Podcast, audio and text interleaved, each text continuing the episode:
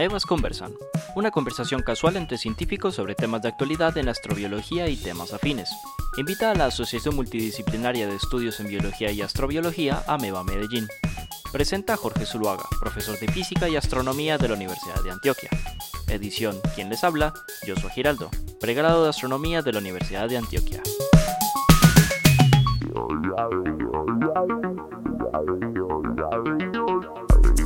Bueno, quiero ya, digamos, estamos en, la, recta final y quiero empezar a, tratar aquí otros, otros temas que me parece que están relacionados con el descubrimiento.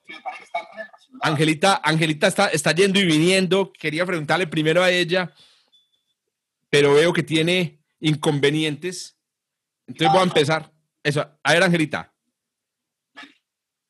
Bueno. No, aquí estoy. Eh, estás, estás pero sin, sin video. Bueno, lo que yo quiero empezar a pensar es lo siguiente. Vamos a, suponer, en este momento, yo diría, hoy, a partir de hoy, algo cambió con Venus. Por lo menos mi relación con Venus, yo ya soy del equipo de Juan. Yo ya soy del equipo de Juan. Yo ya me siento más del, lado de, pensar en, la idea de que tal vez es Venus. Es Venus, eh, es por el lado de Venus por donde tenemos que profundizar eh, del lado de Juan Francisco. Pero entonces también cambia otra cosa, cambia otra cosa, y es la siguiente, y ahí te quería preguntar, Angelilla, a ti. Si Venus entonces tiene esta posibilidad, que puede ser muy bajita o que puede ser muy alta, de que tenga una, un eh, digamos, una biosfera en, en, el aire, ¿no será de pronto irresponsable de parte nuestra pensar en ir y llevar naves y llevar personas y de pronto tirarnos también en ese ecosistema aéreo. Sí, la pregunta es importantísima. Es toda la protección planetaria, la misma que se, que se está tratando de tener eh, cuidado con ella en Marte y en cualquier otro mundo. Claro, la responsabilidad es enorme, gigantesca. Em, eh, eh, yo, yo, sé que la NASA tiene pues su, su, equipo de funcionarios, se, se llaman funcionarios de protección planetaria, que lo que hacen es que usan la sangre del cangrejo herradura, la, la, sangre azul del cangrejo herradura para detectar eh, patógenos eh, en la misma nave que puedan dañar el, el ambiente. No jodas, así es la cosa. O sea, ah, sí, no, no. El cangrejo, bueno, ese sistema para otro, para otro. Eh, otro conversan. Le debemos la vida al cangrejo de herradura, una de las criaturas más primitivas, más impresionantes porque hasta para una vacuna, hasta para hacer una aspirina, se necesita esterilizar y comparar y trabajar con la sangre de ese animal. Y es azul como azul celeste. Eh, bueno, en fin, es harina de costal. Pero entonces, yo sí creo que tenemos que tener mucho cuidado y definitivamente a cualquier mundo que toquemos vamos a tener ese problema, no solo de llevar nuestros contaminantes, sino de traer el de allá. Entonces, porque esa es la otra, no vamos a traer eh, sí, vamos a llevar un robot que va a absorber, va a husmear un poco de, esta atmósfera, le va a traer una botellita y ajá. Y entonces, ¿qué? ¿Qué tal que nos resulte como la amenaza de Andrómeda, un patógeno que sea capaz de atravesar el vidrio, el caucho, el plástico, eh, corroer todo? Yo sé que hasta ahora, por lo que sabemos por Juan Gato, es, muy interesante la posibilidad que sea parecido a lo nuestro, pero ¿qué tal que no? Correcto. Pero vos estás de acuerdo con esa, porque entonces ¿qué nos va a quedar del sistema solar para explorar si, si ya hasta Venus va a quedar vetado? No, nos tiramos todo, sí, qué vaina. Sí, no, no, no, todo, y los lagos de metano, de titano, mejor dicho. Pero vos, digamos que yo te voy a poner, Ángela, en la posición de la directora de una agencia espacial y te dicen, bueno, eh, Juan Francisco tiene una misión privada, privada. Él tiene un cohete, tiene la capacidad, tiene la Astralandia, y va a mandar entonces un cohete a, Venus, a la atmósfera de Venus para coger muestras. Entonces te preguntan a ti, usted tiene que tomar la decisión, ¿lo, dejamos o no lo dejamos? Yo lo dejo, pero la, la, preparación, mejor dicho, me tiraría más tiempo y plata en asegurarme que los, juguetes de Juan Francisco sea, estén bien. Es lo mismo que pasa en, en el lago Vostok, en la Antártica es este lago, ustedes saben que está a un kilómetro de profundidad bajo el hielo, y entonces allí hay agua salobre, eh, y entonces los rusos, porque la estación de ellos es la que está ahí, empezaron a perforar y el susto de todo el mundo, el culillo literalmente de todo el mundo es llegando la sonda a perforar esa superficie y ¿cómo hacemos? ¿Cómo hacemos para asegurarnos que los rusos no estén contaminando eso? Y hace por ahí un par de años perforaron y ¿eh? ¿qué pasó? No nos han dicho para que yo sepa. Esto es el mismo. ¿Cómo hacemos para que es Juan, sí, Juan. Juan, Juan, ¿qué vas a decir? A ver, a eso. ve, ve, yo, yo acá miro pues como las, las preguntas y como las discusiones que hay en el chat de YouTube y no tocamos el tema de la panspermia y de qué tan posible haya sido que nosotros o la vida en la Tierra, por lo que se ha narrado, antes habían unos océanos en Venus y una mejor atmósfera, la vida venga de un evento panspérmico de Venus hacia la Tierra. Y yo, yo, me van a disculpar, ¿cierto? Jorge, hay un filósofo argentino que, que le preguntan en una entrevista qué hacen los intelectuales. Los intelectuales, él responde que joden, ¿cierto? Ahorita que, que hacían la pregunta de si se van para por allá, yo acá recuerdo mucho a Andrés, vos conociste a Andrés que ahorita está haciendo su doctorado en Francia y él me decía, usted se iría a una misión y yo le decía, no, yo no quiero salir en ningún billete de 100 mil pesos. A mí me gusta mucho hacer el amor. Entonces, yo me quedaría, ¿cierto? Pero, pero en ese evento, Jorge, de estar sacando gente de acá y de estar sacando eh, eh, aparatos de acá frente a unos microorganismos que se adaptan a absolutamente todo, pueden suceder dos cosas, Jorge, con lo que está sucediendo en Venus. Que tenemos un vestigio de una vida que estuvo allí, ¿cierto? Y por alguna razón terminó acá, o que en ese esfuerzo nuestro de estar sacando cosas al, espacio, toda esa basura, em, a mí que me encanta, me encanta, hemos contaminado el universo. Y es una garantía, y en esta contaminación del universo uno está garantizando lo único que le interesa a la vida siendo muy reduccionista, y es transferir información y mantener la vida sin importar la especie que esté perdurando. Esto ya sería más como una opinión muy mía, ¿cierto? Entonces, la vida sigue perdurando. Entonces, podrían suceder dos cosas, el vestigio de una vida o la contaminación que hemos generado y la adaptación, porque es que han sucedido tantos eventos y hemos sacado tantas cosas al espacio, pero no solo eso, Jorge, lo que puede disparar un señor volcán, que ahorita que hablabas de cómo las cosas se mantienen en el aire, uno habla de tres cosas en microbiología, lanzamiento, aerotransporte y deposición. El lanzamiento también puede ser por actividad volcánica. Entonces, esa sería otra cosa que no tocamos acá, un evento panspérmico, no sé en qué dirección, pero también podría ser viable. Y por la proximidad, entonces eso también garantizaría que sea muy similar a lo que tenemos en la Tierra. Ahí les cuento, les cuento, una teoría muy em, interesante que existe en los medios astrobiológicos. Los medios yo, yo realmente me metí en esta área es porque yo soy, a mí me encanta eh, hacer, yo soy como se dice, alguna vez me lo dijo un, un colega para ir a un congreso, usted es muy ecléctico, usted es una persona que le gusta trabajar en cosas raras.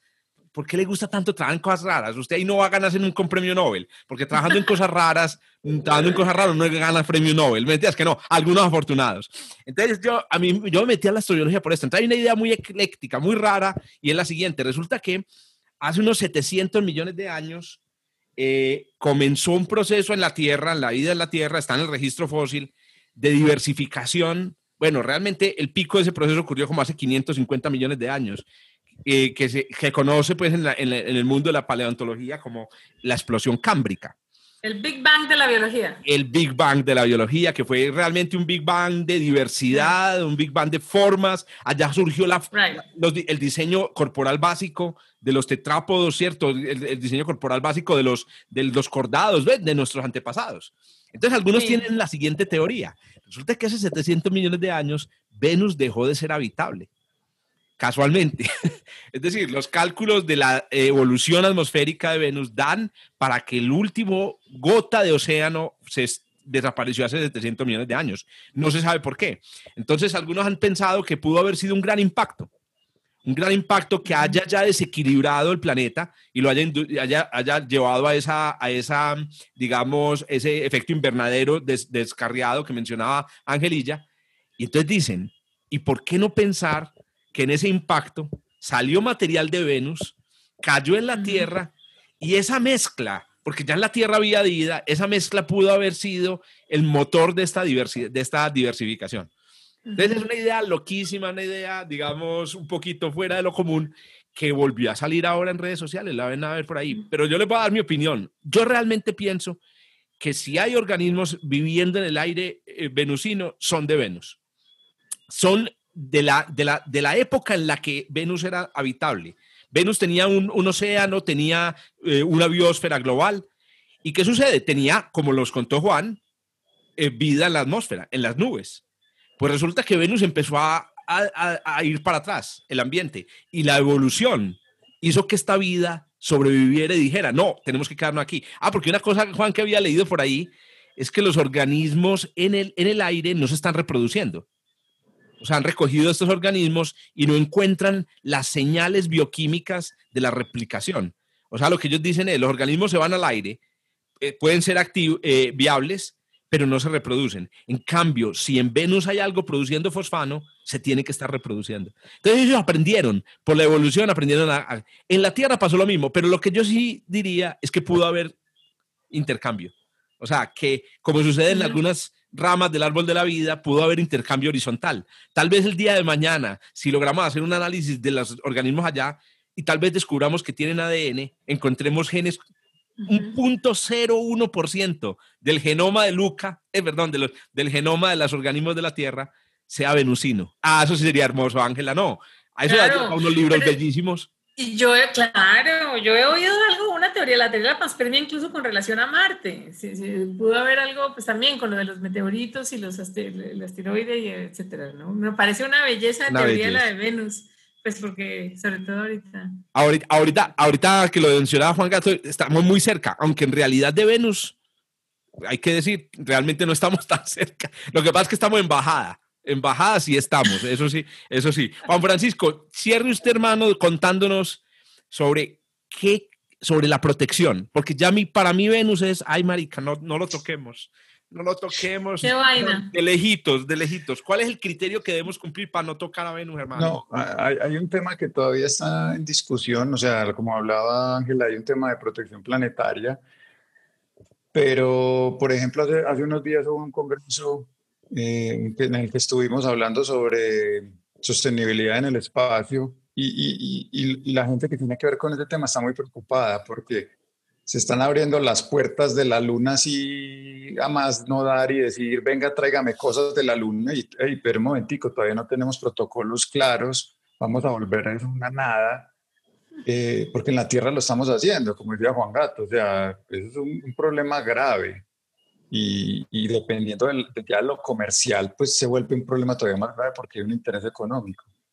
Entonces el tema de protección planetaria, pues o sea, yo estoy de acuerdo en que se haga la exploración robótica exhaustiva en estas primeras fases con todos los protocolos, como nos estaba hablando Ángela, es decir, tenemos que, que, volver la nave lo más limpia posible para poder hacer esas primeras fases, porque si no, pues pasa lo que es un falso positivo, pues de empezar a encontrar factores. No, o sea, nosotros estamos confiando, por ejemplo, yo sin saber nada del tema a profundidad de, de vida, pero, pero nosotros estamos confiando en que toda la exploración que hubo en, Venus estaba completamente aséptica, o sea, que no había ninguna ¿Qué es lo que acaba de decir Juan Gato? Sugerir que, que y eso pudimos contaminado.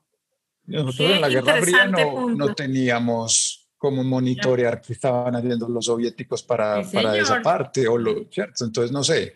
El Vostok de eh, Venus. Exacto. Eh, lo que pasa es que ahorita ya se viene todo el interés en Venus. O sea, por ejemplo, vos hablabas de Sara, que es la científica a cargo del descubrimiento. Ella ya está hablando con Rocket Labs para hacer misión a Venus, eh, porque es lo que más rápido tienen.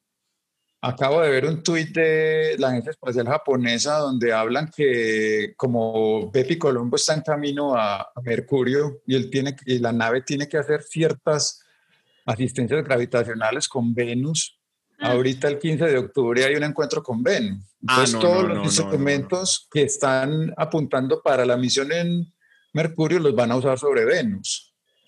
Y es un espectro, o sea, hay muchas cosas en Bepi Colombo que pueden ayudar. Les digo, la carrera comenzó. La carrera comenzó porque hoy en día, inclusive Ángela, yo lo noté con, con la noticia, se nota ya la sed que tenemos todos, que yo me voy a incluir ahí, todos de participar en el descubrimiento, de participar en, el, Mm. en la conversación, los científicos de, de estar en el, en el curubito para ver si se ganan el Nobel, para ver si son ellos los que, los que hacen el descubrimiento, y ahora las agencias espaciales, y ahora los privados, ¿cierto? Bueno, después de toda esta conversación, dos horas muchachos nos tiramos, miren, si ven, al final uno se queda con temas sin decir, a Juan Gato que decía, yo qué voy a hablar, yo no sé nada, ¿cierto? Eh, y, mi- miren que al final sale una conversación muy bacana. Eh, y les agradezco a todos los que se quedaron las dos horitas en, este, en, este, en esta charla tan agradable. Yo solo quería decirles, con base en lo que conversamos cada uno, ¿cambió o no cambió su apuesta? A ver, Angelita, a- con base en lo que le escuchaste a Juan, a Juan, a mí, ¿te sostenés en el La mía sigue- 50-50? Sí, yo sigo en 50-50. Listo. Juan, Con el corazón quiero más. Juan Felipe, ¿usted qué? No, no, yo, yo siempre jodo, Jorge. Eh, a, mí me encanta, a mí me encanta la vida, a mí lo, lo, que, lo que sea está bien, ¿cierto? Ya, yo creo que ahí ya vieron que yo soy lo más relajado del mundo. Eso Eh, lo llamamos nihilismo astrobiológico, lo que, lo Sí, que dé. no, ve, bien. A mí me encantaría que fuera una bacteria, porque es que una bacteria, primero, son, son, son mis ídolos biológicos, de, con los zorros y los gatos y los perros y bueno, todos los animales. Eh, pero me encantaría que fuera una bacteria para, pues, para entender un montón de mecanismos, ¿cierto? Como esa sed de curiosidad. A mí me encantaría. Yo todavía me quedo desde esa postura, de, desde, desde ese respeto, pues como de la ciencia es, huevón, demuéstrelo, hay que esta vaina, aquí, hay que falsearla, la gente piensa que la ciencia construye verdades y siempre están pegadas de la ciencia como eso, uno se empieza a relajar es cuando entiende que la ciencia es para otra cosa. Me está respondiendo, me está respondiendo el lóbulo frontal de cada uno. Yo quiero es que me responda la amígdala o el cerebelo. Jorge, no, ver, sí, desde ojalá, la amígdala, ojalá. de, de las amígdalas, que a propósito hay dos amígdalas en el cerebro. Ojalá, ojalá. Con ambas amígdalas, incluyendo la otra que está llena de bacterias. Ojalá haya vida ahí y que sea una bacteria. Bueno, Juancho, ¿usted qué hermano? ¿Se cambia su apuesta o la, o la modifica? Eh, pero la, o la mantiene. No, pues yo digo que dentro del, del proceso que, que, que, se ha seguido, que yo, yo, estoy como todavía pues como siguiendo huellas sin saber mucho ahí, pero sí tengo una gran esperanza de que esto lo que haya es como una explosión de, de en el sentido de la exploración, o sea, la, el ingenio claro. humano para determinar cómo llegar a encontrar esas cosas que son más allá de la huella. Es decir, que si encontremos, como decía Juan Gato al principio, otras moléculas u otras cosas más detalladas. Entonces ahí ya van a empezar, porque la carrera es corriendo ya. Ya si un privado te va a entregar una, una, un espacio en un cohete para lanzar algo y lo pones, ya pues te vas a ingeniar cosas para llegar y empezar a medir. Y bueno, yo les digo que mis... En fin, esa es mi esperanza. Mis amígdalas, porque yo tenía tres, una, una acá, otra y dos aquí. Mis amígdalas aumentan la apuesta, pues. Esa la voy a poner más dura. Después de escucharlo a todos ustedes, de pensar, de hablar aquí, la subo al 70.01% 70 versus 29.99%. Ah, las dejamos así. Yo sigo inclinando. ¡Qué maravilla! Porque eso da soporte. Pero acuerden que la, la, no le vayan a decir a la Universidad en el cohete? No, no. Ah, no, no, no, no, no, no. Gracias por hacerme la pregunta. ¿Tú te irías, te irías en el cohete o no? No, no, no, para nada. Yo nunca me montaría no. en una cosa de esas. Es que si me da miedo volar, si me da miedo montar en bus, no, okay. me da miedo volar. Ahora imagínate, dice hasta allá. Me manda no. a mí con la cajita. Oíste, léanse la novela de Ben Boa. Qué cosa tan sí. extraña. Qué cosa tan es especial. Le dan a uno ganas de decir, ¿qué pasa? Es una, es una ¿Ah? creo que me, me, pareció entender, te, te, recorté, te, recortaste, es una novela, tú decías de la época, ¿de qué año? No, que es, que es una novela del año 2000, claro. que fue hace como 20 años ese libro. Claro, y, y cuando seguramente cuando empezaban a aparecer los primeros papers, eh, sí, esos de, de, de la, la, vida, la, y bueno, Carl Sagan escribió en el 1960, pero igual. Ah, sí, porque eh, nunca mencionamos eso. Démosle ese último homenaje a la memoria de Carl Sagan eh, y, y, y, creo que era Frank sí. Morowitz, que fueron los primeros en atreverse en escribir un Sí. paper en Nature Mm. planteando que podía haber vida en la atmósfera de, de Venus. Entonces hagamos ese homenaje, que ha- hace poquito creo que se, se cumplieron los, no me acuerdo, si o cumplió años la muerte o cumplió años el nacimiento de, de. Bueno, a todos los que nos acompañaron en YouTube, maravilloso, les agradecemos mucho. A los que nos están escuchando en, en Spotify, en las plataformas de podcast, también agradecidos por haber participado en este Amenas Conversan. No se pierdan los próximos Amenas Conversan. Lean Angelita, escuchen, vean, escuchen y vean los coloquios del Parque Explora que dirigen estos, estos muchachones. Chao, chao. Gracias, chicos. Muy agradable. Gracias a todos. Gracias, muy bacano el parche.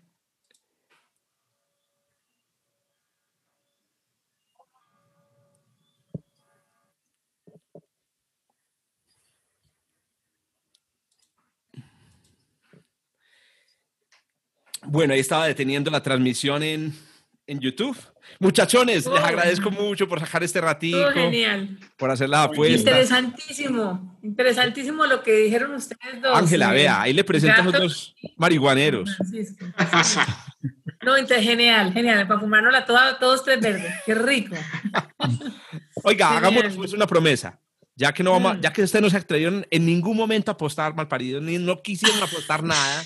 No, sí, sí. Yo dije que cuánto era. No, sí, a- a- al principio los vi valientes, al final ya los vi sacándome la nalga. Pero la promesa va a ser que cuando salgamos del coronavirus, no importa el tiempo que pase, nos encontramos y nos tomamos unas veces a los otros cuatro, ¿listo? Ay, sí. De una, Nosotros, claro que sí. nosotros. Ya- Bueno, Yo ya llego a Medellín. Yo llego, Eso, llego. Eso, con, con- obviamente con nuestros cónyuges y con nuestras parejas, pero sí, nosotros sí, cuatro, sí, sí. para celebrar esa, esa, esa lejana reunión en, en, en Zoom, listo. Interesantísimo Perfecto. y me parecen genial sus bacterias también.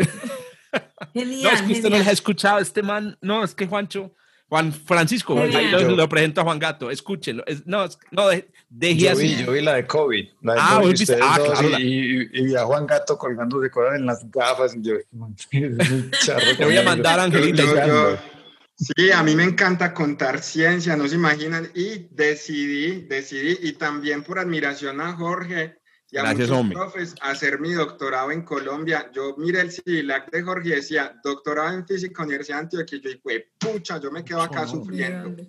yo me quedo acá sufriendo, incluso porque, porque soy muy partidario de la bioeconomía, de que, de que en algún momento, pues Colombia con toda esa riqueza, diversidad biológica, tiene con qué apalancar Sí. unos escenarios donde, donde la economía puede florecer y hay que generar como esa identidad. Y yo en estos días le decía a mi esposa, ¿cómo es posible que en un lugar tan lleno de vida se pierdan tantas vidas? ¿Qué es este país? La paradoja. Pero es un montón de esa. escenarios en los que hay un montón de ausencia de, de, de oportunidades, pero también porque no nos hemos sabido encaminar.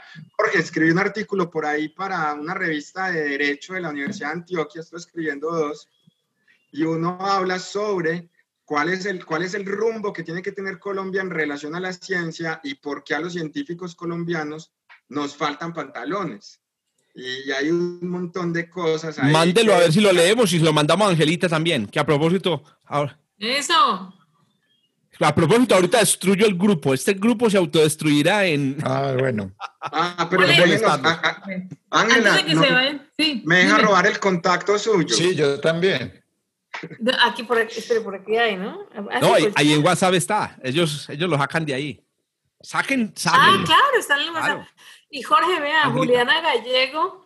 Juliana Gallego es una periodista de, que- de Caracol, el noticiero. Y Sí. ella eh, está preparando una nota para mañana sobre el rollo de Venus, entonces quiere hablar contigo. Yo le dije que sí, yo le dije que sí, que tiene fresco eh, parce de todo. Entonces De le voy una. a decir, te voy a dar ya mismo. ¿ok? Listo. Listo. Bueno, tengo No, mucho hambre. Estamos en contacto, muchachos. Dime, Juan. Sí, sí, de una. Ángela, te, te escribo para, para tenerte invitada en el Ah, Astroparche. verdad. Bueno, de una. Que se astroparche. Sí, De una. Y voy a guardar también a gracias. Juan. Eso. Guárdenlo, guárdenlo. Eso. aquí. Son personajes interesantes para tenernos ahí entre todos. No hay Maravilloso. que hacer encuentros entre coloquios. Hay que, hay que Por supuesto. No, hermano, Juancho, invite a Ángela al coloquio de Sí. biodiversidad, que es una experta en Mm. la Antártida. Ah, podemos hacer Lo, eso. lo meto sí. por ahí.